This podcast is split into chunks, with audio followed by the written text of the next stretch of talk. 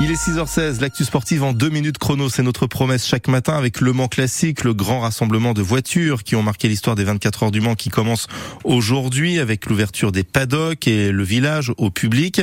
Euh, Fabien Aubric, les 200 000 spectateurs attendus d'ici dimanche euh, pourront même admirer un prototype Pescarolo Sport restauré ici en Sarthe. Oui, il s'agit de la voiture qui a terminé deuxième des 24 heures du Mans en 2006. Deux voitures Pescarolo Sport sont restaurées au sein de l'entreprise Funio Racing. Pour son directeur, Romain Angebeau, cela a été un bonheur de voir arriver dans ses ateliers à Alonne ces prototypes qu'il a approchés il y a 17 ans alors qu'il était simple stagiaire chez Pescarolo Sport. Ah bah oui, effectivement, c'est une émotion un peu particulière, euh, d'autant plus que moi j'ai commencé la partie professionnelle de ma vie dans le sport auto euh, à travers ces voitures-là.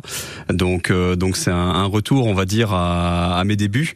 Donc on a une, une, voiture qui est déjà belle, que je trouve très belle déjà, et puis avec des, un moteur fabuleux qu'un un V10 Judd dans, dans la voiture. Donc donc voilà, c'est vraiment passionnant de se remettre à, à restaurer ces voitures-là. L'une des deux Pescarolo Sport est engagée à Le Mans Classique. Après un test de fiabilité, les spécialistes appellent cela un déverminage, effectué sur le circuit de Lurcy-Lévy dans l'Allier, la voiture retrouve Le Mans avec à son volant, comme à ses grandes heures, l'expérimenté pilote Emmanuel Collard, mais aussi Henri Pescarolo, le quadruple vainqueur des 24 heures du Mans, figure sur la liste des engagés. Des noms prestigieux retrouvent la piste du Mans. Romain Angebeau. Bien évidemment, on va pas partir pour 24 heures comme ça était le cas il y a en 2005 ou 2006, mais là ça va plutôt être des courses de 35-40 minutes. Et puis, euh, bah, il va se battre contre des protos avec des, des, années différentes, mais avec des niveaux de performance euh, certains équivalents. Donc, euh, donc voilà, ça va faire des belles, des belles batailles en piste.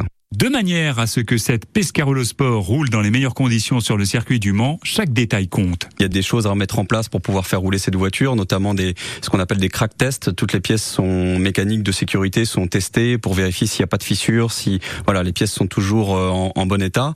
Euh, donc ça permet de sécuriser euh, un maximum euh, cette voiture qui va prendre plus de 300 km/h dans la ligne droite. Alors vous avez restauré cette voiture, mais malheureusement vous n'en êtes pas le propriétaire. Non, malheureusement ou heureusement, je sais pas, mais déjà le, le propriétaire nous fait confiance, je, je trouve que c'est quelque chose de gratifiant. Et puis à, à l'avenir, elle va très certainement partir dans, dans une équipe dans le sud de la France pour euh, après être exploitée euh, en course. Parce que nous, notre euh, domaine de compétence, c'est vraiment sur la refabrication, la remise en route de, de ces voitures-là.